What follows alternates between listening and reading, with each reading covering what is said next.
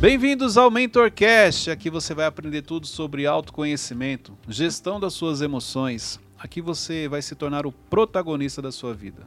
Você vai direcionar, você vai gerenciar, você vai ser o protagonista. Você vai deixar de ser escravo. Você vai aprender tu- tudo sobre emoções aqui no MentorCast e também sobre gestão de pessoas, liderança.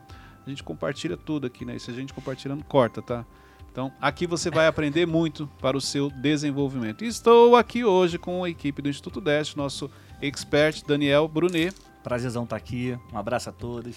Do meu lado esquerdo, Lucas Aguiar, Eita, também forte. conhecido como Teixeirinha. Até assustei aqui. Fala, gente, tudo bem? E na nossa frente, Ele. o Não Wesley. vem com essa frasezinha não, hein? Gente, é um prazer inenarrável estar aqui com vocês de novo. É um prazer inenarrável. A gente, meu, a gente pede, mas não tem jeito. Mas vamos lá. Quando Deus quer tratar, não tem jeito. Vai assim mesmo. Gente, olha só. Hoje eu vou falar sobre cinco pessoas, cinco tipos de pessoas difíceis de lidar no seu dia a dia. É sobre isso que nós iremos conversar aqui hoje, compartilhar um pouco com as pessoas sobre cinco tipos de pessoas difíceis de lidar. E aí, por isso você chamou o Teixeirinha? É, eu também Exatamente. entendi. Porque eu não tava sabendo do, do tema da- É. do podcast. E na realidade aqui, eu não vou falar nomes, mas vocês já é, entenderam, vai né? ser aqui ao vivo, as pessoas vão Caraca. entender. Não vou Não falar. me exponha desse nível, hein, Cleiton, pelo amor de Deus. Trouxe dois exemplos vivos. É, então. Backstage ali, ó. Vocês vão poder acompanhar, tirem as suas conclusões. Eu não quero expor ninguém, mas vocês já vão poder fazer a ligação. Gente, olha só. Primeiro tipo de pessoa difícil de lidar no nosso dia a dia são pessoas inflexíveis. Pessoas que as coisas precisam sa- sair do É. jeito dela, que ela não consegue. Se ela se não sair né? da maneira como ela planejou, ela cria todo um problema, ela, ela cria um conflito, ela justifica, ela fala uma série de coisas. Então é muito difícil de lidar no dia a dia com pessoas inflexíveis. Pessoas que não abrem mão daquela ideia que ela tem na cabeça. Pessoas que não abrem mão das verdades que ela carrega. Pessoas que não se atualizam. É, a gente assim desanima muito, né? Quando você. A gente, quando a gente se propõe a ajudar a pessoa, dar uma dica, numa área que a gente conhece.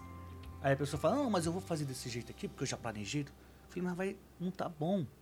A pessoa continua. Então desanima, a gente para. Não vou nem falar mais nada pra ela porque não vai me ouvir. São pessoas que não cedem, né? Então, É assim, difícil, né? ela, ela traçou ali um, vamos dizer, um, fez um planejamento e tudo precisa sair da maneira dela. Tudo precisa sair do jeito que ela, que ela, que ela planejou, que ela gostaria, que ela imaginou na cabeça dela. E eu sinto que eu era bastante assim, até com as- os mínimos detalhes. Ah, você era assim? Eu Wesley? era. Ah. É, porque hoje. Ah. Ele cresceu. O episódio de hoje é era. Eu Ah, era. É quando a gente falava, ah, vamos comer pizza, era pizza que a gente tinha que comer. Se falasse hambúrguer, não, gente. A gente falou pizza e. Você era, né? Era. Não, hoje já me libertei. Mas é um desafio. Eu, eu falo porque em, em determinada fase da minha vida eu também fui muito inflexível. Porque é, isso tem a ver muito com, a sua, com as suas emoções, com o seu emocional. O quanto ele está no lugar, vamos falar assim. Porque quando você não está com as suas emoções no lugar e você não identifica, fica difícil você se tornar uma pessoa flexível.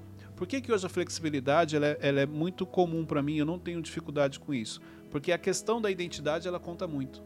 Uhum. Então, exemplo, eu entendi a importância de você ceder. A vida não vai ser como você quer. As pessoas não são obrigadas a, a fazerem tudo do seu jeito. Você, se você quer ser servido, você precisa servir. Então, começa por você.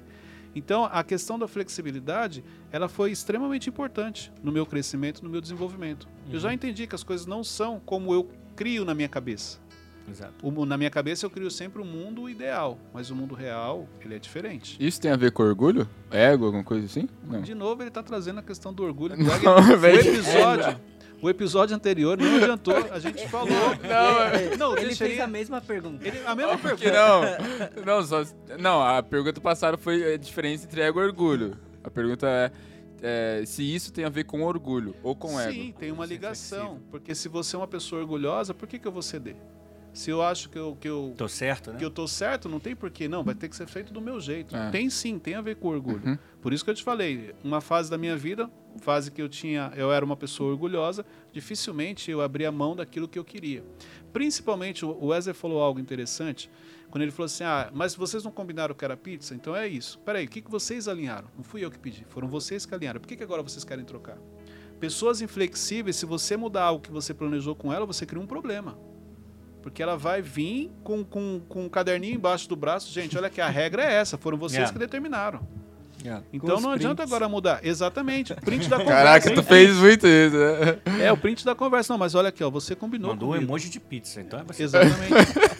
eu ainda, olha, ainda falei aqui, ó, o que você quer comer? Você escolheu, por que, que agora você quer trocar? São pessoas inflexíveis. E outra coisa, se você pegar pessoas inflexíveis, quando você olha para ela, na cabeça dela, ela tá, não, não posso abrir mão disso. E é- tão interessante que se ela tiver que abrir mão daquilo, ela fica doente, ela fica mal. Tipo, parece que, parece que o mundo vai acabar. Então, a inflexibilidade, ela te prejudica muito. E qual que é o grande ponto aqui na inflexibilidade? Quantos conflitos não são gerados por causa da inflexibilidade? Muitos. Muitos. Você quer um exemplo no casamento? Ou você quer ser feliz, ou você quer ter razão. Você só consegue realmente tomar essa decisão de ser feliz quando você se torna uma pessoa flexível, quando você abre mão de ter razão. Aliás, se você eh, nunca percebeu, os conflitos eles começam justamente quando você quer ter razão. Quando você eh, eh, abre mão e você quer ser feliz e você foca nisso, e automaticamente você se torna uma pessoa flexível. Você vai perceber que os relacionamentos que você tem com as pessoas no seu dia a dia, eles melhoram, eles vão evoluir. Fantástico. Segunda pessoa difícil de lidar no dia a dia, pessoas que reclamam. Uau. Eu tenho um sério problema em conviver com pessoas que reclamam. É difícil ficar do lado, né? Só que no meu caso são por gatilhos, entendeu? Então assim, recentemente, olha que interessante, recentemente eu parei e pensei assim, por que, que eu tenho tanta dificuldade com pessoas que reclamam? Aí eu lembrei que o meu pai era uma pessoa que reclamava muito. Mas olha só que interessante, Cleiton, como que você fez a leitura que seu pai reclamava? Porque a minha mãe falava, meu, você reclama muito. Então muitas vezes a informação chega pra gente dessa É. maneira. Não é que você identificou que aquela Sim. pessoa reclama. É Alguém porque a alguém falou isso, alguém te ajudou a enxergar. E aí eu cresci, então assim, é, é, com esse gatilho. Então sempre que alguém chegava do meu lado e começava a reclamar, olha que interessante. Sem perceber, eu não, não reagia bem. Eu, eu, eu, eu falava, meu, para de reclamar, olha, a vida tem tanta coisa boa pra gente olhar e tal. Ou eu tentava neutralizar aquilo. Só que depois que eu percebi que era um gatilho mental, porque ele me remetia a uma fase da minha vida onde é, alguém reclamando ali não era legal. Hoje não, hoje meu pai não, não reclama igual antigamente, mas foi uma fase da vida dele em que ele reclamava muito e por minha mãe reforçar isso, então eu cresci com essa aversão a pessoas que reclamam. Agora, fora o gatilho, gente, é muito difícil você estar ao lado de uma pessoa que reclama.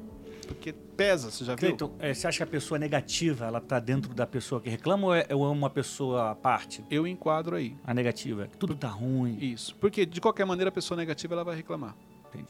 Então é- ela também se enquadra aqui quando a gente fala pessoas que reclamam, pessoas negativas. E então esse segundo também vai se enquadrar no primeiro, porque a pessoa que não se adapta às situações, ela vai reclamar. Não. Não necessariamente, você está falando da do flexibilidade? Isso. Não, porque às vezes a pessoa ela pode ser negativa, mas ela é flexível no sentido assim, ela vai ceder justamente para ficar reclamando em cima daquilo. É. Ah, eu ia, você que mudou. E o inflexível, ele pode, ele vai, ele não vai ceder.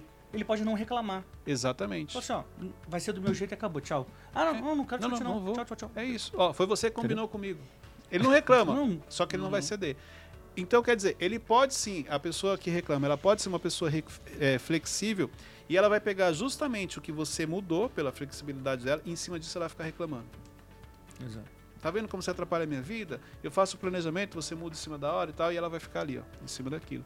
E agora você falou, interessante, Daniel, que você falou sobre pessoas negativas. Dificilmente você encontra alguém que admite que é negativo.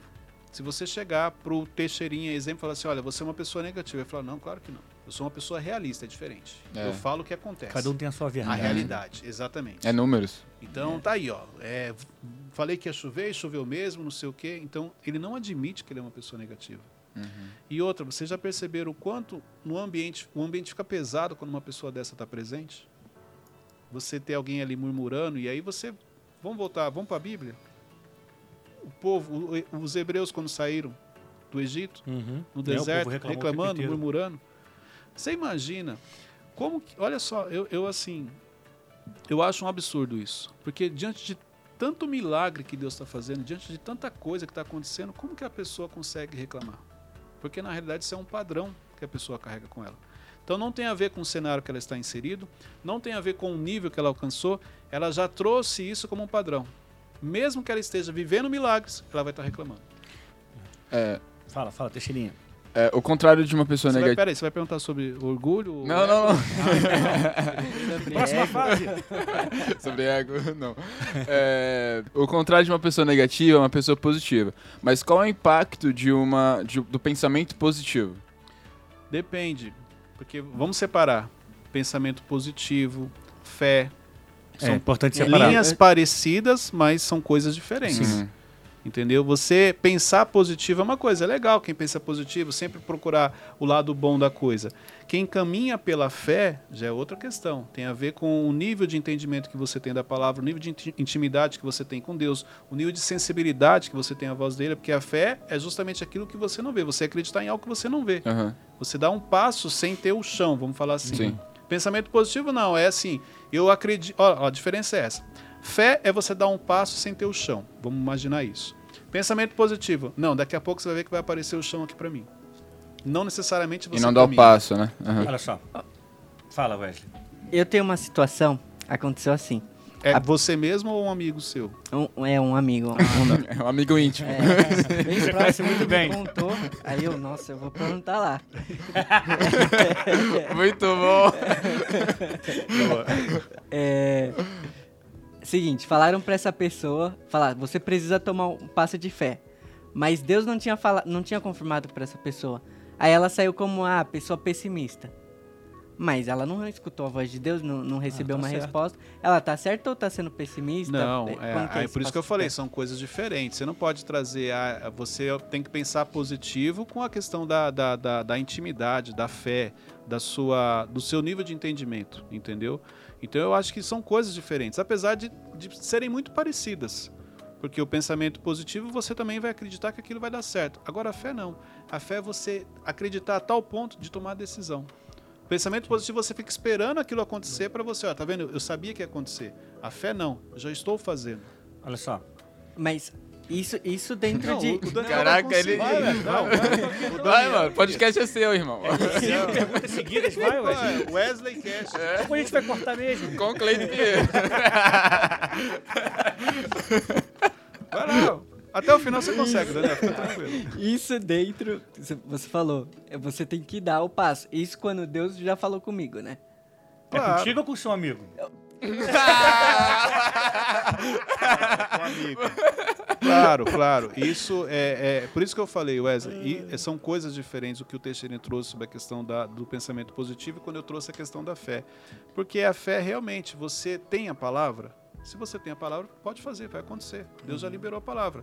Então, exemplo, Pedro, quando caminha sobre as águas, ele tinha a palavra. Jesus falou para ele: venha. Então ele não saiu, ah, vamos ver se é você mesmo. Peraí, vamos ver se você faz milagre. Deixa eu andar na. Se ele tivesse feito isso, ele ia afundar. Não, Jesus falou: venha. Então ele tinha a palavra. E aí realmente aconteceu. Entendeu? Você tinha falado sobre a diferença, né? Qual é o benefício de ser uma pessoa positiva? Aham. Pensa só. Pensa que a gente está numa situação que ela vai dar errado. Ela vai dar errado. O pessimista tá o tempo inteiro falando, vai dar errado, vai dar errado. O, posi o cara que é positivo, né?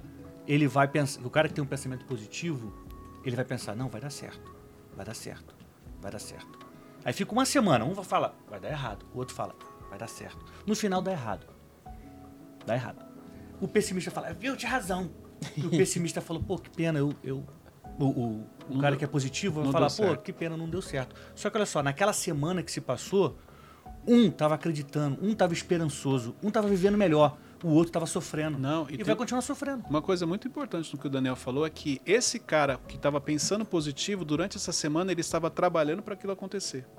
Sim. É a mesma coisa da, da, da- aquela história que há dois é, fazendeiros é, fizeram uma oração para que chovesse e eles tivessem uma boa colheita. Um foi lá e plantou as sementes, o outro ficou esperando a chuva, é mais ou menos isso. Então, se deu certo, o cara trabalhou para isso, vai potencializar, ele vai avançar. Se deu errado, é o que você falou, ele falou, poxa, não deu certo, peraí, deixa eu ver o que eu posso fazer. A sensação do, do cara que é positivo é melhor. Porque ele vai. Pode ser que dê errado, muitas coisas vão dar erradas, mas o processo você passa com esperança, você passa com mais leveza, com mais alegria. E no final das contas, isso importa muito pro nosso dia a dia, pra nossa vida. É, muito por trabalhar com comunicação e no jornalismo profissional que eu exerci por muitos anos, eu tenho uma questão muito forte com comparação. Em comparar uma coisa com a outra para saber se um é maior, se é menor, se é melhor, se é pior. Aham. Comparação, o poder da comparação. Nesse sentido de, de medir, né? Não ficar se comparando. Né? Lado positivo da comparação. É, para saber o tamanho que as Aham. coisas têm, né? Agora, olha só. é, o pessimista, porque muita gente está assistindo a gente agora, ouvindo a gente agora, pode pensar, ah, eu sou pessimista, mas eu sou assim mesmo, não, eu sou uma pessoa positiva, Difícil, né? Admitir. eu sou assim Geralmente, mesmo, é. né? E olha como é melhor ser uma pessoa positiva, porque o pessimista, ele vai olhar uma, uma estrada aberta e vai, e vai reclamar e vai falar, nossa, tão difícil andar nisso tudo. Já o, o cara que é positivo, a pessoa que tem um pensamento positivo, ele vai olhar uma dificuldade e vai enxergar ali uma oportunidade de crescer, uma oportunidade de aprender. Então, assim, a forma como a gente encara as coisas determina o nosso humor do dia a dia. Cleito, como é que eu sei se eu sou uma pessoa pessimista ou se eu sou uma pessoa que pensa positivo? O ângulo que você olha as coisas da sua vida. O momento que você está passando, você consegue ver como co- as coisas boas, como o Daniel trouxe muito bem, ou você só está enxergando o problema? É isso. Então a maneira como você olha, que nem eu trouxe um exemplo esses dias, roubaram o seu celular, você acabou de comprar 24 vezes, que geralmente é o plano que o Wesley faz, pagou a segunda e roubaram. Se o pessimista falar, tá vendo? É isso, não sei o que, agora eu vou ficar dois anos pagando e roubaram, não sei o que. A pessoa que tem um pensamento positivo, poxa, roubaram. Que pena. Vou comprar outro, vou ver o que vai ser feito. É, otimista. De repente foi um livramento, a pessoa já até espiritualiza, foi um livramento que Deus deu, ia acontecer alguma coisa, não, não importa, mas você sempre busca o lado positivo da coisa. E é onde você separa o que é deserto de processo. O, o que tem um pensamento positivo, ele encara a vida como processo. O negativo, ele fala que é deserto. E o otimismo, ele vai ajudar a gente até a se conformar com a situação ruim, no sentido de não sofrer com o que ela Com aconteceu. certeza. O- A pessoa que tem um celular roubado, pô, é ruim ser roubado, Claro é que é. horrível. Mas aí você vai comprar outro, você fala, caramba, eu fui roubado, eu comprei um, beleza, eu perdi um dinheiro aqui, né? Eu investi um dinheiro Ele aqui, vai olhar o mas agora eu tenho uma câmera melhor. Glória a Deus que eu consegui comprar, que eu tenho condições de comprar outro. É ele sempre vai ver. buscar uma maneira É uma positiva de e falar, ver. poxa, me roubaram, mas Deus me deu condição de comprar outro e continuar pagando outro. É, esse aqui tem mais, aplica mais Sim. espaço, esse aqui tem, é melhor, mais bonito. Exatamente. O otimista é aquela pessoa que, mesmo que o projeto não deu certo, ela fala: é, Bom, eu dei o meu melhor dentro das minhas circunstâncias. É isso ou não, é não, outra coisa? não. Esse otimismo que a gente está falando é o pensamento até, o, por exemplo, até o projeto terminar. Uhum. É, é a maneira que que, você se comporta dentro de um projeto até ele chegar na fase final. O, esse, essa linha que você trouxe, o otimista vai ter. Falou, cara, não deu certo, mas poxa, eu dei o meu melhor, mas eu vou continuar buscando para realizar isso. Então não é isso, entendeu? Isso aí tem mais a ver com autoconhecimento. Você olhar e falar, poxa, eu fiz, até me superei. Não consegui o resultado que eu gostaria, mas eu dei o meu melhor. Aí tem mais a ver com autoconhecimento. O que a gente está explicando é o processo, é o caminho até o final desse projeto que você falou. E Cleiton, vamos lá, a pessoa, o terceiro tipo de pessoa, qual é? Não, calma aí. Só, Ih, ih, só tá, tá empolgado, Caraca, empolgou. calma aí. Coloca aí, deixa Ai, ai, ai. Teixeirinha quer fazer uma pergunta sobre orgulho ou ego. Não. Resumindo, a negatividade não tem nenhum lado bom? Negatividade, eu não consigo ver. Eu não consigo ver algo. O que, que tem de positivo em você ser uma pessoa negativa? É, a primeira que a pessoa, como eu falei, ela não admite, ela vai falar que ela é realista, mas eu não consigo enxergar algo que seja positivo em uma pessoa que é extremamente negativa. Mas e se o projeto for realmente uma, uma tipo, sem noção? Aí eu vou sair como pessoa negativa. Não, mas aí a Como que avaliação eu- dos outros não quer dizer que você seja. É, e outra coisa, é. Vamos lá. De onde surgiu esse projeto? Exemplo, é um projeto da empresa. A empresa fez todo um estudo. Você tem que executar o projeto. Isso é uma coisa. Aí é um projeto que eu senti que Deus colocou no meu coração. Deus colocou mesmo? Foi isso que ele te falou? Tem isso. Então, ó, o projeto foi um fracasso. Então, peraí, se o projeto foi um fracasso, talvez eu não entendi a direção que eu recebi. Comunicação não é o que eu falo, é o que o outro entende. Já começa por aí. Comunicação com Deus não é diferente, não é o que Deus falou, é o que você entendeu. Então, às vezes o projeto não deu certo, não é porque é ruim, é porque você não entendeu o que era para ser feito e não focou como deveria, por não ter a clareza diante disso. Entendeu? Então, é para você falar assim: ah, o projeto foi um fracasso, isso aquilo. Peraí, tem muita coisa até você realmente chegar a essa conclusão. O quanto eu realmente me dediquei O quanto eu fiz a minha parte, o quanto eu coloquei meu conhecimento em prática, o quanto eu acreditei no projeto. Só que tem uma coisa, é, tem, é, tem uma linha aqui muito tênue na questão da teimosia. Você querer tanto. Exemplo, imagine todo mundo falando para você: ó, isso não vai dar certo. Você, não, mas Deus pôs no meu coração. Pronto. É o suficiente para você ir para a linha da teimosia. Para mostrar para as pessoas: ó, o meu projeto deu certo. Quanto tempo e quanta energia você gastou naquilo, sendo que na realidade Deus não pediu para você fazer aquilo. É, e você vai estar sendo inflexível. Exatamente. Então, é uma inflexibilidade. O problema é isso. Só que você espiritualizou. É. Deus É um erro. colocou. Deus, É um erro. Deus mandou eu fazer isso aqui. E às vezes não foi isso que Deus falou. Deus falou outra coisa. Você já queria fazer. Você pegou aquilo que Deus falou e trouxe para esse projeto. De repente não era isso. Vamos lá. Agora sim, a gente pode ir. Pode, pode, tá liberado. Terceira pessoa difícil de lidar. O sabe tudo. Uau. O sabe tudo. Esse é muito chato. Esse O famoso é. gato mestre, sabe tudo. né? Cuidado com o que você vai. Cuidado Você não conhecia essa também, não? Caraca. Você não conhece a gíria do Rio de Cara, Janeiro? cada Cat é uma prela diferente. Entorquece é isso, mano. É São Paulo, Rio de Janeiro, você aprende tudo. Eu ia falar pra ele, cuidado que você vai falar, porque eu já fui o sabe tudo. Então você vai automaticamente me atingir. Gente, aí eu tenho autoridade, porque eu já fui um sabe tudo. Eu, hoje eu olho pro. É engraçado, porque eu olho pro meu passado, eu tenho vergonha. Eu falo assim, cara, eu era muito chato. Eu sou chato, mas eu era muito chato.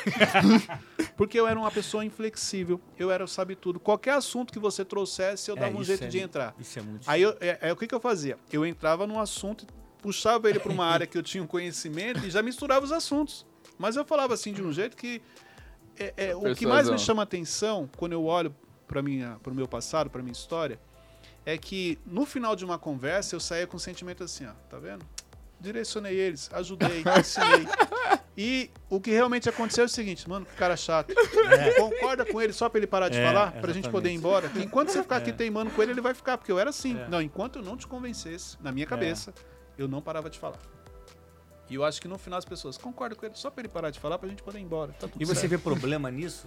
É, da gente lidar com um chatonildo desses e falar, não, tá bom, você tem razão. E por mais que a gente não. Não, isso aí é sabedoria, irmão. Porque, presta atenção. Mas a gente vai estar ajudando a pessoa Não, eu tenho isso? autoridade. Fala comigo. mano. Fala comigo. Enquanto você não concordar, eu vou ficar falando. O, a- o sabe tudo, ele não É. aceita não estar certo. Não existe isso de você ah, terminar uma conversa e você não falar pra mim, não, Cleito, você tem razão. Não, vai embora não, pera aí, cara. Cancela aí porque eu tenho que explicar. Você precisa entender isso aqui. É assim Eu que o tenho sabe tudo verdade pensa. pra te apresentar agora. Exatamente. Então, assim, na hora que você, con eh, você fala assim, ah, entendi, concordo com você. Aí, ó. Ah, é isso. Pronto. Porque isso tem a ver com o emocional. Entendeu? Necessidade de aceitação, não merecimento, uma série de coisas que você tem. Eu acho que o momento, quando a pessoa tá ali querendo ter razão, não é o momento de corrigi-la. Ah, Exatamente. é Tem isso que, ia ah, perguntar. beleza, cara, tal. Aí depois, num tempo, você vai e fala, olha, acho que você devia pensar um pouco melhor nessa outra possibilidade. Você tal. quer, ó, pra você então um parâmetro pra você saber se você não está sendo sabe tudo em alguns momentos da sua vida. Eu estou aqui com você, eu quis te convencer que a minha verdade é a verdade. Vamos falar isso. Uhum. Sou o sabe tudo. Quando eu terminei a conversa, mesmo você concordando comigo, eu vou falar isso aqui. Ah, cara, eu tava com o Teixeirinha ali, você precisa ver. Ele trouxe uma linha de raciocínio, eu expliquei pra ele. Você tem a necessidade de falar pra outras pessoas que você ensinou algo pra alguém. É. E quando você realmente tem sabedoria, você já se liberta disso, você não precisa mais fazer isso. Lembrando que, Cleito, como que você mudou tanto? Porque na realidade, quando eu resolvi as minhas questões emocionais, eu me libertei do orgulho, eu me libertei do sabe tudo, eu me libertei do inflexível. Por causa das minhas crenças, dos meus traumas, o, o não merecimento, o achar que eu não, não tinha capacidade, eu achar que eu era o melhor. Então, assim, eu não queria ser humilhado e não tinha ninguém me humilhando. Tinha a ver comigo. Por isso que a maioria, é, exemplo, essas pessoas aqui que a gente está falando, elas têm questões emocionais, é, é, crise de identidade, elas não sabem quem são. Por isso que elas têm uma necessidade de bater o pé e ser do jeito dela, de ser inflexível, de querer saber tudo, porque ela não admite. Tipo assim, poxa, já há muito tempo na minha vida eu fui um Zé Ninguém. Chega, agora eu tenho que ter voz, eu quero falar, vai ser do meu jeito e acabou. Na realidade, por feridas emocionais. Fantástico. Quarta pessoa difícil de lidar. Isso aqui eu chamo a atenção porque muita gente acha que é uma qualidade. Você quer fazer a pergunta sobre Do- o sabe é, tudo? é. Vamos lá. E como que eu posso. é, Como que você, Clayton, líder, lida com um liderado sabe tudo? Hoje, no meu caso, pela experiência que eu tenho, eu tenho mais facilidade, porque aquilo que eu já falei, muitas vezes eu dou corda. Exemplo, o Wesley tem um pouco do sabe então, assim. O Wesley tem um pouco do, do número É. 3 da nossa conversa, número 4, É. acho que o 5 também vai Então, várias vezes eu trouxe situações pra você que você. Não, Cleito, mas não sei o que e tal. E você, eu percebi que você não queria, você não estava escutando o que eu estava falando, porque você tinha a sua verdade. Então, Wesley, eu deixava você fazer. Quando você trazia o resultado, eu mostrava pra você que, olha, isso aqui tá errado. E aí, nesse momento, eu falava, sabe por que, que deu errado? Porque naquele momento você não quis me escutar. Então, existe um momento certo para você fazer o confronto, É. como o Daniel trouxe muito bem. É. Não adianta na discussão você querer mostrar que a pessoa está errada. Então você concorda, deixa ele executar e depois chama no momento apropriado e fala: olha, isso aqui você errou, porque você não quis me escutar. Mas como eu posso me impor sem querer ser o, o sabe tudo? Mas esse é o ponto. As pessoas confundem a questão de se impor com, com tipo, mandar, com, com tem que ser desse jeito. Não. Várias vezes eu, como líder, eu dou um passo para trás. Ah, é assim? Vai lá, faz. Eu já sei que vai dar errado. Porém, para eu poder ensinar muitas vezes, eu preciso deixar ele executar aquilo, não sair da maneira como ele imaginou para falar, ó, tá vendo? Porque eu, te- eu busquei te ajudar e você não aceitou.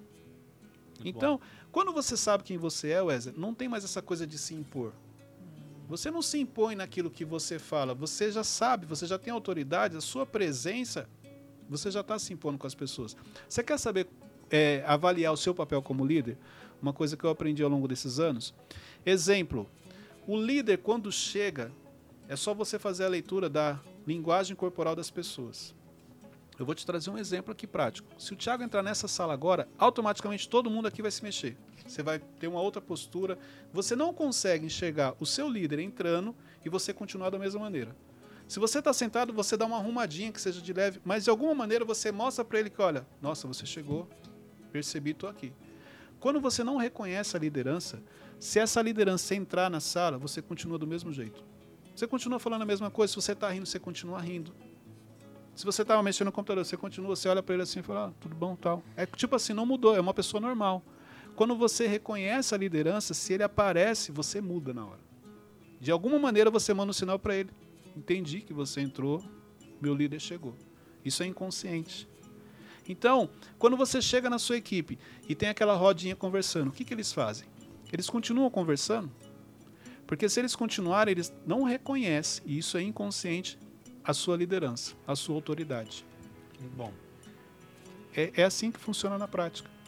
Entendeu? Você consegue imaginar essa cena? O Thiago entrando e você continuar do mesmo jeito? Pode ver, não tem como. Você não está fazendo nada de errado, mas de alguma maneira você se arruma, você. Ah, ô, tudo bom, Thiago? Isso aí acontece. E se for um líder que você já tem um nível maior de intimidade, por exemplo? Não tem nada É a ver- indiferente? indiferente porque a autoridade, independente do nível de, de intimidade que você tenha com ele. Vou te dar um exemplo. Você tem intimidade com Deus. Muda alguma coisa do jeito que você vai falar com ele? Muda. Muda no sentido assim. Cada vez mais você está é, mais dependente dele, você tem um maior Aham, temor, Sim. entendeu? Você respeita mais. Isso muda. Aham. Mas o respeito, a postura, isso não. Isso vai aumentando. é. Então, é, se você respeita, aumenta esse, essa autoridade, aumenta a admiração. Se você não respeita e tem intimidade, já era. Chega uma hora você já dá um tapa nas costas, aí tá tudo bem e tal, não sei o quê. É isso. Entendeu? Então, a questão de você ser mais próximo, mais íntimo, não muda com relação à autoridade. Pelo contrário, quanto mais íntimo eu sou, mais, maior é o respeito, é, eu me preocupo mais com aquilo que eu falo, com, com aquilo que eu faço, para justamente não atingir de alguma maneira essa pessoa. Vamos lá agora. Quarto ponto: perfeccionismo. Pessoas perfeccionistas são pessoas difíceis de lidar. Por quê? O perfeccionista, ele exige muito dele, já começa por aí. O nível de exigência dele com ele é muito alto. A questão é que ele transfere isso para as pessoas que ele convive. Então, além dele se exigir muito, ele exige muito de você também. O perfeccionista, qualquer projeto que você apresentar para ele, ele vai te trazer algum defeito, ele vai falar, "Ó, isso aqui poderia ter ficado melhor, você poderia ter pintado essa, essa letra A de vermelho. Ele sempre dá um jeito, porque ele nunca está satisfeito com o resultado final. Porque na realidade, você pode ver, o perfeccionista ele nunca termina nada. Se você der um prazo para ele, ele vai te entregar aquilo, mas na cabeça dele, poxa, dá para ter feito melhor. Se você me desse mais um dia, eu melhorava isso daí. Porque os projetos que ele começa, ele nunca termina. Porque o perfeccionismo que ele tem impede ele de, de realizar isso. E automaticamente, por que, que é difícil você é, lidar com o perfeccionista? Porque se você mostrar algo para ele, ele vai vir, vir, com um lado diferente. Uhum. Se você apresentar um projeto, ele vai querer melhorar o seu projeto, entendeu? No sentido de, ah, vamos deixar ele melhor. E, e uma coisa importante, só Deus é perfeito. E por isso que as pessoas confundem o perfeccionismo de Deus com o dos homens. O, o, o perfeccionismo do homem é um sabotador.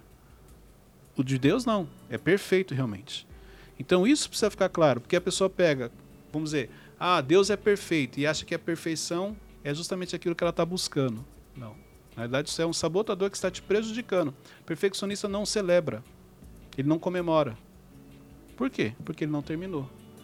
Automaticamente, ele vai exigir mais das pessoas. É duro. Se torna uma Duro pessoa difícil de conviver. E a quinta pessoa difícil de lidar são pessoas indecisas. Mas é interessante porque a- o, o indeciso ele passa batido muitas vezes. Se, se falasse assim para você, me fala cinco pessoas difíceis de lidar, talvez você não lembraria dele. Mas você já reparou o quanto é difícil você conviver com uma pessoa indecisa? Porque o indeciso, a primeira coisa, ele não consegue tomar nenhuma decisão. Tudo ele compartilha. Ele quer saber a sua opinião. E o indeciso ele sofre porque se você ele te mostrar o branco e o preto e você falar, olha, o branco é mais bonito, e ele optar pelo branco, você vai ver que ele tá com o branco na mão e olhando assim. Mas será que o preto não ia ficar melhor? Aí ele começa a te encher o saco. É verdade. Tem certeza, Daniel? Você escolheu o branco, mas você já viu como o preto ficou bonito? Não é algo que pra ele, tipo assim, tomou decisão, virou a página, segue o fluxo. Não, ele fica constantemente voltando na decisão que ele tomou É. e ele inclui você nessa conversa de algo que já foi resolvido. Não feliz em empacar, ele quer te. Quer Exatamente. atazanar também. Por quê? E aí tem uma ligação com a insegurança que a gente já, já, já falou. Na, na- não lembro se a gente já fez episódio sobre insegurança, mas na live Conectando com Inteligência eu sempre explico isso. Tem uma ligação com a insegurança. Mas pessoas indecisas são também pessoas difíceis de lidar, porque ela consegue trazer a indecisão da vida dela para a sua vida. Ela te envolve nesse processo. Nunca tinha parado pra pensar nisso. Você é uma pessoa indecisa? Não, acho que não. Wesley? Ah, tem momentos que sim. Mas tem momentos. Você falou Olha a que ele indecisão quer... aí, ó. Olha lá. Tem momentos que. Não sei se eu falo, se eu não falo. Não, mas ele não é. pensando, se eu não falo. Mas ele não é indeciso. Se ele seja. Ah. Ah, Ah, tem não momentos que sei. sim. Vamos lá. Você falou que ele fica perguntando para as outras pessoas o que elas acham. Eu sinto que tem momentos que eu já bati o martelo, mas eu vou perguntar só pra pessoa se sentir parte. Isso também é decisão? Não, isso tem a que ver com você, não tem a ver com a pessoa. A desculpa que você queria pra você é essa. Não, eu vou perguntar pro Teixeirinha só pra ele se sentir parte do projeto, mas isso tem a ver com a sua insegurança. É que olha só o que você falou. A decisão já foi tomada, mas eu vou compartilhar com ele pra envolver ele no projeto. Se a decisão foi tomada, ele não vai. é? Mas inclui. às vezes ele vai me apresentar um. um- Mas a decisão já foi Não tomada. tomado. Ah, mas talvez um, um lado que ele me apresente. Mas é justamente, tem a ver com a insegurança. É o que eu acabei de falar. Hum. Você toma a decisão e você fica visitando ainda o seu passado, mas tem certeza que o branco é melhor? E se colocasse o preto?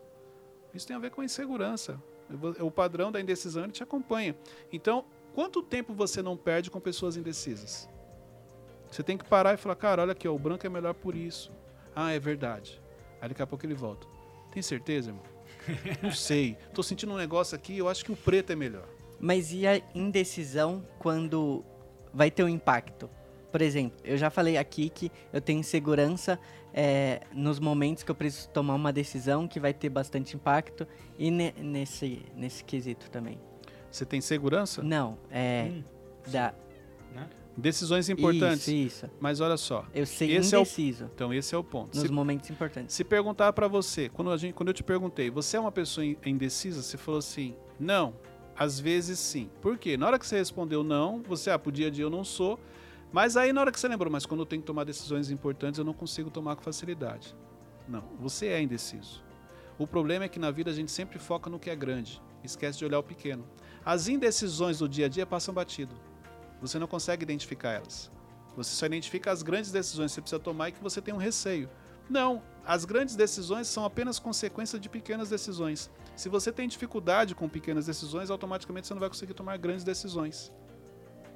Então, olha para o que é pequeno Você vai perceber que a indecisão te acompanha nas decisões pequenas também, não é só nas grandes. Porém, por ser pequena, a gente não identifica, acaba passando batido no dia a dia. Mas e, e quando a gente pede uma opinião pro nosso mentor? A gente, vai, a gente vai tomar uma decisão muito grande, vai trazer muito impacto, mas a gente quer a opinião deles. Mesmo o mentor te direcionando, a indecisão não deixa você seguir aquilo que ele te falou. Pode ver. Você senta com o seu mentor e fala assim: Olha, eu preciso tomar essa decisão. Aí ele vai te passar o ponto de vista dele. Você não sai de lá contente, você não sai de lá decidido. Você sai de lá ainda com dúvida. Ou seja, você pode e deve, você pode e deve buscar o, conselho do seu mentor. Isso.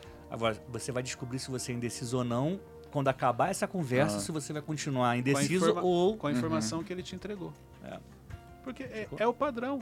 Você busca, ele te fala o caminho, mas você não tem certeza. buscar o conselho do mentor não é um sinal de indecisão. Isso que tem que Não, ficar claro. isso, são coisas diferentes. O que você faz com o conselho é que aparece a sua indecisão. Exato. Ele te deu o caminho, mas você não consegue é, é, fazer aquilo. Entendi. Mas qual que é o limite da indecisão? Qual que é o limite seguro? Por exemplo, vou no mercado, vou olhar lá, vou pegar esse produto aqui ou esse aqui. Ali eu tô indeciso. Qual Mas é é o- uma, uma coisa do o dia a limite dia. é a hora né? que você decide. Pronto. Forte. Bugou a mente dele. eu tava esperando, não, porque. Mas é isso. Queria uma gente. tese? Bom, É. Olha só, então vamos lá, eu vou criar a tese pra você. Por que, que a indecisão chega? Vamos, vamos, você, por que, que a indecisão chega diante de dois produtos que você precisa comprar? Ah, eu vejo o valor, o qualidade de pro- produto, essas coisas Tá, assim. e por que, que você está indeciso? O que, que você não quer? Ah, comprar uma coisa que eu não aproveite. Você não quer errar. Isso. Então a indecisão chega porque você quer ser assertivo na decisão, você não quer errar. Esse é o ponto que eu falo. Gente, o que que tem você errar? Essa questão de, ah, eu não posso errar, a gente cresce com isso. Não, na vida você não pode errar, porque, é claro, claro que você não pode errar. Inteligência é você aprender com os próprios erros, sabedoria é você aprender com os erros de outras pessoas. Ok. Porém, tem coisas que você vai errar. Eu acho que assim, ó, você, você trouxe um exemplo muito bom na questão dos produtos. As pessoas sofrem com coisas pequenas. Cara, qual dos dois produtos? Se eu comprar esse aqui e não for o que eu achei, eu já aprendi que esse não é o que eu espero. Eu vou comprar o outro. E aí você É. não percebe que depois você compra o outro e também não era o que você esperou. Porque tem a ver com a sua expectativa, não tem a ver com o produto. Se a sua expectativa for acima do produto, você vai se frustrar com os dois. Então, eu, quanto tempo você perde no mercado olhando dois produtos? É mais ou menos isso. É assim que você faz na sua vida. Quanto tempo você perde com coisas pequenas? Que se tiver errado, não tem problema, vai lá e corrige. Não vai afetar. Uma grande decisão, eu concordo. Aí você vai procurar o mentor, você vai conversar com ele, vai conversar com seus conselheiros, vai fazer uma oração. Agora, com coisas pequenas, vamos falar assim, perde-se muito tempo. E qual que é o ponto? Você não, não consegue perceber quanto tempo você perdeu com coisas pequenas. Porque, como eu falei anteriormente, tudo aquilo que é pequeno a gente acaba É muito não tempo. dando atenção. Mas Então, o impacto é grande. Vol- Voltamos amanhã com umas dicas de mercado. Não é assim. Se quiser saber mais, arrasta pra cima. Caraca. Exatamente. Imagina essa pra comprar uma Agora- roupa, um tênis. Ó. Tem uma coisa interessante aqui que você falou do mercado, eu lembrei de uma situação. Eu, eu exemplo, eu não gosto de mercado. Também não. Minhas experiências não são boas, no, no- vamos, vamos dizer, no meu relacionamento, eu e a Luciana. E aí você vê quando Deus quer tratar que Deus me colocou para trabalhar no mercado. então já começa por aí. Mas o- a questão do temperamento ela influencia na, na, na questão da indecisão. Pessoas, pessoas com perfil paciente tendem a ser mais indecisas. Por quê? Porque aí entra o que você falou naquela hora. Ela quer compartilhar para te envolver na decisão dela. Então ela tem essa necessidade. Então eu lembro que uma vez, a gente já teve várias experiências ruins dentro do mercado. Eu sempre estou ressignificando o mercado na minha vida com no meu casamento. E a gente, e assim, a gente foi no mercado e é engraçado a questão do gatilho, que quando eu tô, eu tô vindo tipo assim, sorrindo e tal, quando um entra no mercado, bum, a, o- a, a afeição já muda. Eu já, tipo assim, meu Deus do céu, vamos lá. Quantos minutos vai demorar para ela vir fazer uma pergunta? Mas dito e feito, entramos no corredor de limpeza. A Luciana pega dois é, sabão em pó, duas marcas diferentes. Vira para mim. Qual dos dois? Aí eu não acreditei que ela fez. isso. Aí eu, eu, eu respirei. Inteligência emocional, irmão. Aquele dia eu tive que colocar na prática. Eu respirei e falei assim: Luciana, é, acho que uma vez a cada seis meses eu venho fazer compra com você. Qual que você sempre compra todo mês? Aí ela falou, esse aqui. E por que, que você está me perguntando qual dos dois? É só você levar o que você sempre compra. Aí, credo. não. Aí pronto, aí começa a falar, porque eu, eu ainda estou errado. no final ainda estava errado. Eu falei, não, não acredito nisso. Eu só queria acompanhar. Pronto. Tô aqui. Só empurrar o carrinho. Mas, assim, ali eu entendo que é dela. Inconscientemente que ela quer apenas participar. Olha, a gente está aqui junto, me ajuda aqui a tomar decisão. Isso para ela é importante. Para o meu temperamento não é. Meu, para mim tanto faz. Se você vai levar o azul, o vermelho, qualquer um. Para ela é. E aí entra a empatia. Você tem que se colocar no lugar da pessoa. Porque senão você vai falar, poxa, tá vendo como é difícil? Começa ali o quebra-pau. É verdade. Acabou. Empatia é uma coisa muito bonita, né? Exatamente. Mas quando a gente fala de inteligência emocional, praticar empatia é um grande desafio. Porque você tem ali, igual eu, poxa, se aquilo para mim não é importante, eu não consigo praticar empatia e entender que para ela é, não é o sabão em pó, é o momento, é o compartilhar a decisão. Isso para ela é importante. Então, em alguns momentos eu vou ter que ceder. Então, exemplo, mesmo em, em tendo as experiências ruins, eu vou ao mercado com ela. Respirando, contando até 10, já daquele jeito, mas porque para ela é importante a companhia. Assim como tem muita coisa, até porque ela faz muito mais coisas para mim, vamos falar assim, que ela também não gostaria, para ela não é importante, mas ela sabe que para mim é, ela acaba fazendo também. A indecisão é tanto paralisante quanto o medo? Sim. Sim, porque, a- olha só, a indecisão, por que, que você está indeciso? Porque eu não quero errar. Paralisou. Já era. Você fica parado. Se eu levar esse, levar... só que a diferença do medo é que o medo te paralisa e começa a vir aquele monte de histórias na sua mente. A indecisão, nesse caso, você fica olhando para os dois e criando teorias. Se eu levar esse, eu vou fazer assim. Se eu levar esse, eu vou fazer assim. E fica repetindo aquilo. E você não percebe que o tempo vai passando. Acho que um dos maiores exemplos de indecisão hoje em dia é ligar o Netflix, né? E ficar meia hora Caraca, do nada esse exemplo. procurando, Muito o Igual o filme. leite condensado que ele trouxe aquela É, vez. não. Não, esse- não, vamos lá. É, Eu acho que assim, o maior sofrimento de quem é indeciso é ligar o Netflix. Ainda, ó, vocês ainda estão fazendo propaganda gratuitamente. Fala. Um É serviço verdade. de streaming. É, serviço de Exatamente. streaming. Mas eu acho que ele tá O YouTube. Ele trouxe ele- o doce direito aquele dia, eu acho que ele tá É, recebendo é, tá querendo cavar, né? Cavar um jabá. É, vamos lá. Gente, então eu quero trazer agora três dicas de como conviver com essas pessoas. A gente trouxe aqui cinco exemplos apenas, tem mais exemplos. Maravilha. tal, Esse é o momento mas de anotar. Anotar as dicas Exatamente. do Clayton. Esses cinco aqui já vão te ajudar. Três dicas de como conviver com essas pessoas. Primeira coisa, evite os conflitos. É, eu costumo dizer o seguinte: exemplo, ah, o Clayton é o sabe tudo. Você já sabe que ele é o sabe tudo. Por que, que você quer discutir com ele? Por que, que você quer. É tipo assim, não, porque você quer irritar ele. Só que você não percebe que no final quem saiu irritado foi você. Então, evite os conflitos. Se você já sabe que a pessoa tem aquele padrão, e não adianta você achar que ela vai mudar, porque a mudança só acontece se ela quiser, se ela permitir. Mania que a gente tem de querer mudar as pessoas. Eu acho tão interessante isso, eu quero mudar todo mundo, e eu não mudo. A primeira mudança acontece com você. Então, se eu quero mudar o ambiente, eu mudo, e automaticamente eu vou impactar esse ambiente. Não, eu quero que vocês mudem. Quando vocês mudarem, eu vou mudar. Não é assim que funciona. É de dentro para fora, começa com você.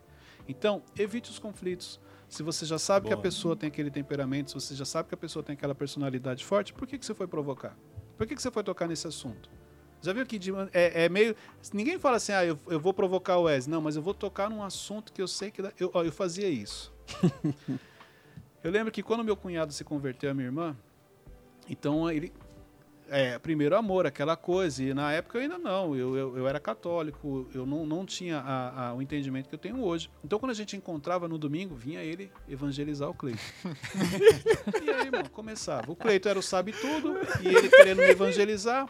E eu não gostava de crente, só que hoje não é que eu não gostava de crente, eu não gostava dos religiosos. Porque na minha cabeça não fazia sentido a pessoa ir para a igreja e no outro dia tava falando mal do outro. Uhum. Eu, eu, eu não entendia isso.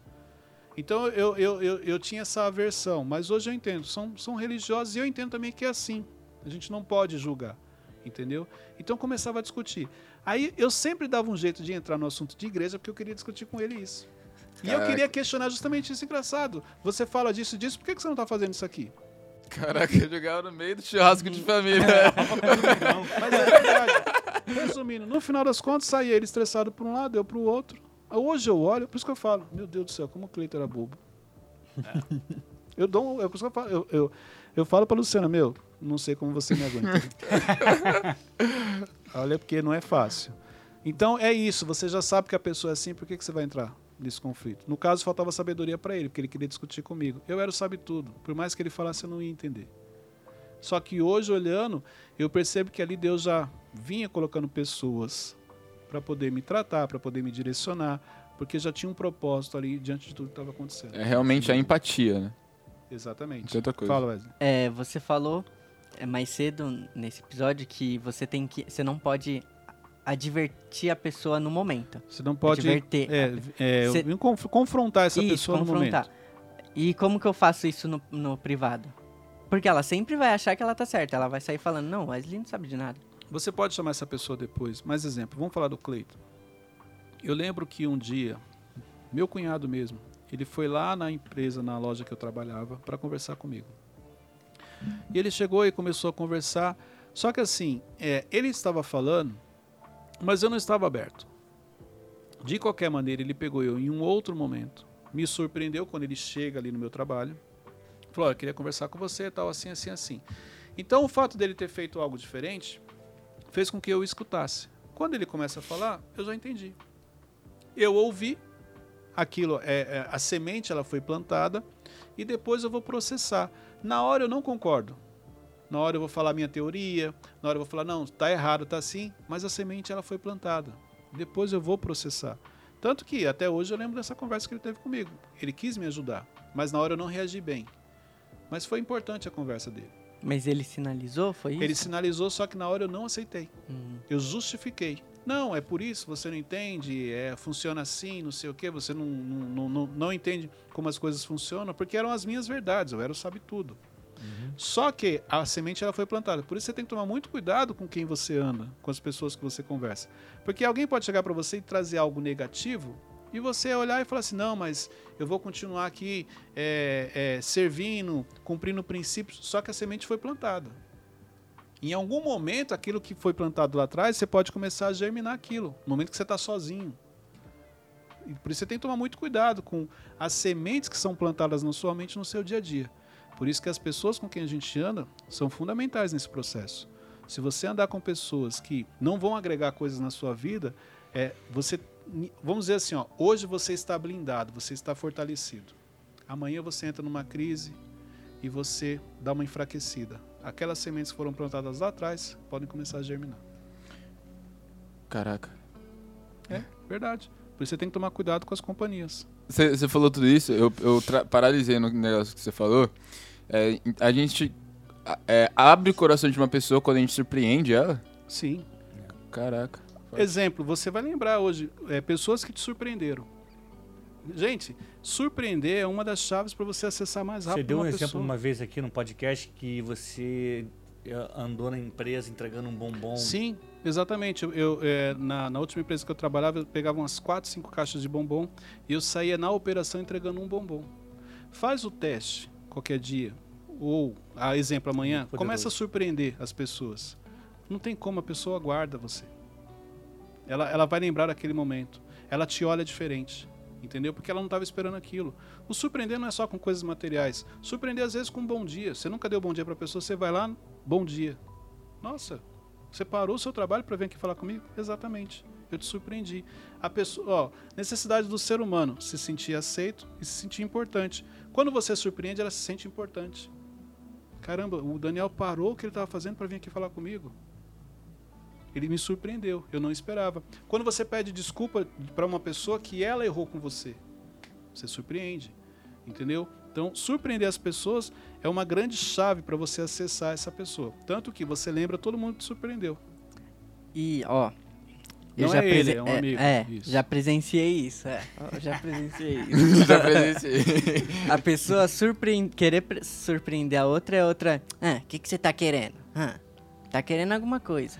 Mas mesmo, isso são pessoas feridas, né? Então, ela, é pessoas que têm dificuldade muitas vezes em receber. Porque existem pessoas que têm dificuldade em receber elogio, receber presente. Por isso que ela fala assim, ah, o que, que você quer? É porque ela não sabe chegar e falar, Wesley, obrigado por você ter lembrado de mim. Deus te abençoe. Aí, por ela ter essa dificuldade, ela fala, não, o que, que você quer? Porque ali ela já dá uma quebrada no gelo, ela não fica tão exposta. Mas na realidade, ela vai guardar sim o que você fez. Entendeu? Foi Exemplo. foi amigo. Exemplo, ó, vou te dar um exemplo conhecido. simples. Um exemplo simples. Que, qual foi o sentimento quando você ganhou a trufa hoje? Muito bom. É isso, você tava esperando? Não. Naquele momento, pode ver, te dá uma quebrada. Você... Você, de quê? Coco queimado. quando você chegou aqui e viu na mesa.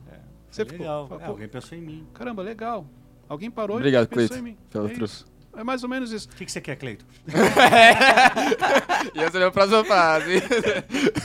Exatamente. Então, assim, é isso. Isso é surpreender. Você não estava esperando. E, e imagina aquele momento que você quer comer um doce e você chega e tem um chocolate. Pô, é de Deus, É irmão. forte. Mas vamos lá, gente. A segunda dica para você conviver com pessoas difíceis de lidar.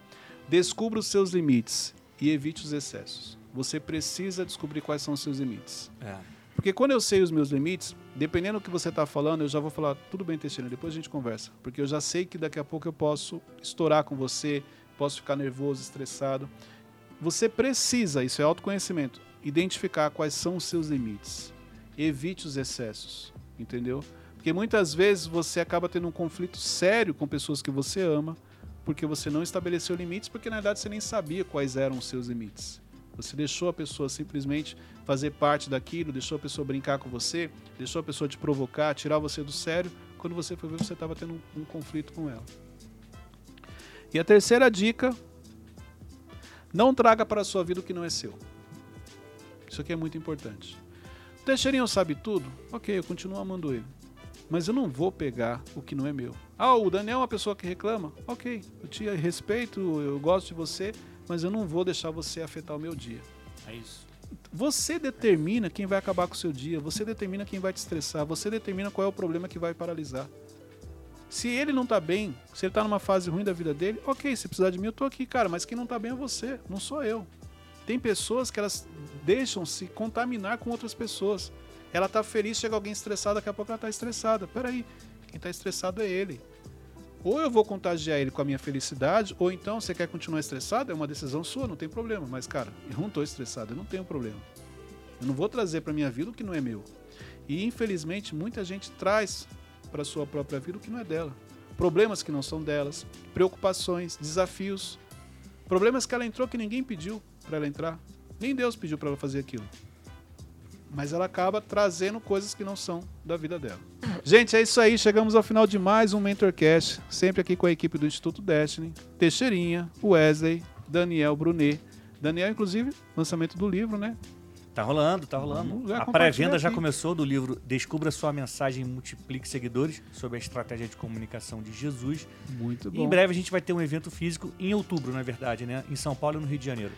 E começou essa semana a live com Daniel Brunet. É, comunicando com propósito toda terça, quarta e quinta, 8 e 7, 20 horas e 7 minutos. E toda segunda, terça e quarta você tem o Conectando com Inteligência às 21h07. Então, olha só. Gente, vamos, eu falei isso hoje no, no Story. Não tem mais justificativa para a pessoa não crescer e avançar. Verdade. Vamos só falar do Instituto, porque ó, às 7 horas começa o Kelvin, falando de finanças. Depois você tem um Café com Destino, com o Thiago Brunet. Aí depois você tem o Morning Jazz com a Jess. Então na parte da manhã você já aprende muito.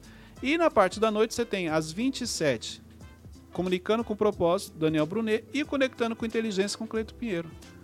Então assim, não tem É justificativa. E eu tô falando só de conteúdo gratuito. Fora aqui, ó, Mentorcast. Fora o grupo do Telegram. Não tem porquê. Aí é desenvolvimento misturado com glória a Deus. Olha aí. Essa é do Rio também.